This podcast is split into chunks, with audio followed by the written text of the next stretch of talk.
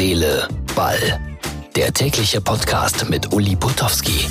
Folge 58 vom 15. Oktober 2019. Als ich mit diesem Podcast begonnen habe, habe ich mir das so vorgestellt, dass ich täglich fröhliche, nette Meldungen aus der Welt des Fußballs vermelden kann. Die Wahrheit sieht ganz anders aus. Das, was da gerade passiert in der deutschen Nationalmannschaft und beim FC St. Pauli, ist sinnbildlich. Ein türkischer Spieler muss den FC St. Pauli verlassen. Über zwei deutsche Nationalspieler wird heftig diskutiert. Politik und Sport, Krieg und Sport, es passt einfach nicht zusammen. Außerdem heute geht es um Einlaufkinder. Da gibt es eine nette kleine Fortsetzung zu gestern. Wir sprechen über Herrn Beckenbauer und dann habe ich eine neue Rubrik unregelmäßig dabei und die heißt Peinlichkeiten. Und diese Rubrik beschäftigt sich mit Peinlichkeiten, die ich selber zu verantworten habe.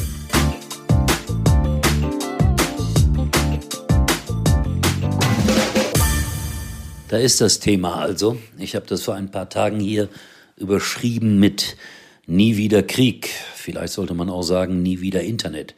So leicht hat man sich verleigt, sagen jedenfalls die beiden deutschen Nationalspieler Emre Can und Ilkay Gündoğan. Sie wollten Krieg nicht glorifizieren.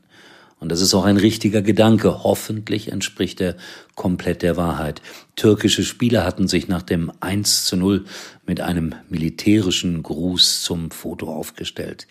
Klarer hatte es Cenk Chaim von FC St. Pauli ausgedrückt. Der hat nämlich geschrieben, ich unterstütze euch in eurem heroischen Kampf und wünsche mir, dass ihr gesund und munter alle aus dem Krieg zurückkommt. Aber das hat's noch bei keinem Krieg dieser Welt gegeben, dass alle gesund und munter zurückgekommen sind. Was ich mir wünsche, werft Bälle ab aus den Flugzeugen. Lasst die Kinder aus dem einen wie aus dem anderen Land Fußball spielen, friedlich, mit einem Lachen auf den Lippen. Fußball ist eigentlich normalerweise ein Spiel des Friedens. Ich hoffe, dass das auch Hooligans begreifen und einige andere Wahnsinnigen, die glauben, rund um den Fußball Gewaltorgien ausüben zu müssen.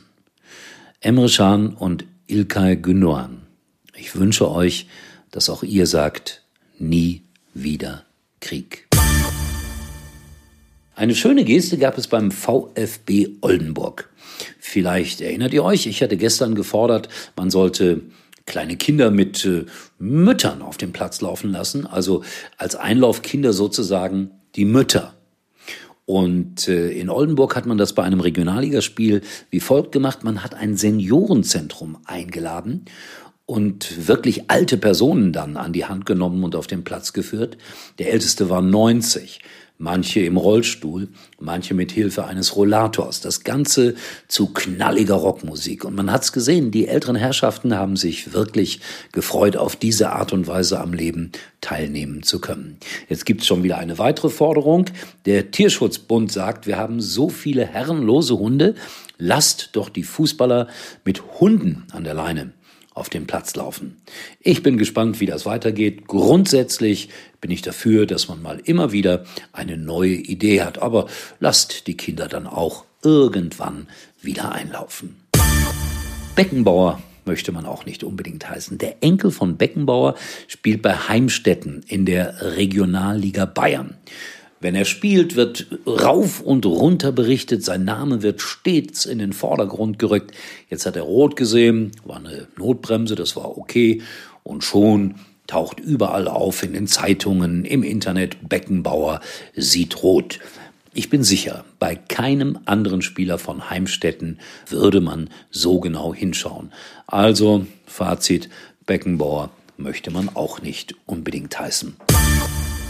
Ich hatte es versprochen, Peinlichkeiten äh, verursachen wir Sportreporter ja immer wieder mal. Da gibt's auch ordentlich auf die Mütze, ob berechtigt oder unberechtigt, sei mal dahingestellt. Viele Leute vergreifen sich im Ton. Aber was empfinden wir eigentlich selbst als peinlich? Da gibt es viele Situationen.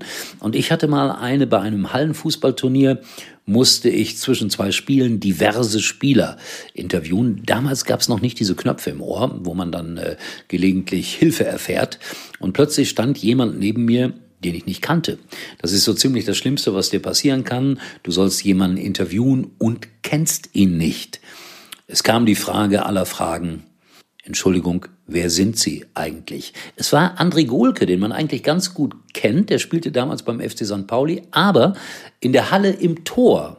Und deshalb habe ich ihn nicht erkannt. Im Torwart-Trikot. Er selbst hat darüber gelacht, ich wäre vor Scham fast im Boden versunken. Weitere Peinlichkeiten erzähle ich dann demnächst hier. Und ich hoffe, dass ihr Herz, Seele, Ball nicht als peinlich empfindet. Das wäre schlimm für mich. Ansonsten bettel ich um jedes Like, um jede freundliche Erwähnung. Aber wenn ihr Kritik habt, auch herzlich willkommen hier bei Herz, Seele, Ball. Morgen wieder. Tschüss. Bis dahin, denkt daran, bei Facebook heißt das, glaube ich, auf diese Seite gehen. Tschüss.